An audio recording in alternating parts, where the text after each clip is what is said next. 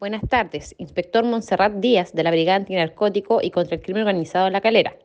Miembros de esta brigada especializada efectuaron entrega y registro a cuatro domicilios ubicados en el sector de Ocoa, comuna de Hijuelas, en donde se estableció a través de una serie de diligencias investigativas que en todos los domicilios se estarían dedicando a la venta de droga tipo cocaína base y cannabisativa. Por lo anterior, se gestiona a través de la Fiscalía Local La Calera, a cargo del fiscal Hugo Arimendi Gallegos, una orden de entrega y registro para dichos domicilios, erradicando cuatro puntos de venta, logrando la detención de cuatro personas de nacionalidad chilena, logrando incautar 57,31 gramos de cocaína base, la cual se encontraba dosificada lista para ser comercializada, y 91,89 gramos de cannabisativa, un arma tipo revólver adaptada para el disparo, elemento de dosificación, balanzas digitales y dinero en efectivo. Lo anterior permitió disminuir la sensación de seguridad que albergaba dichos sectores de la ciudad. Los detenidos pasaban a control de detención a la espera de su formalización en el juzgado de garantía de la ciudad de Calera.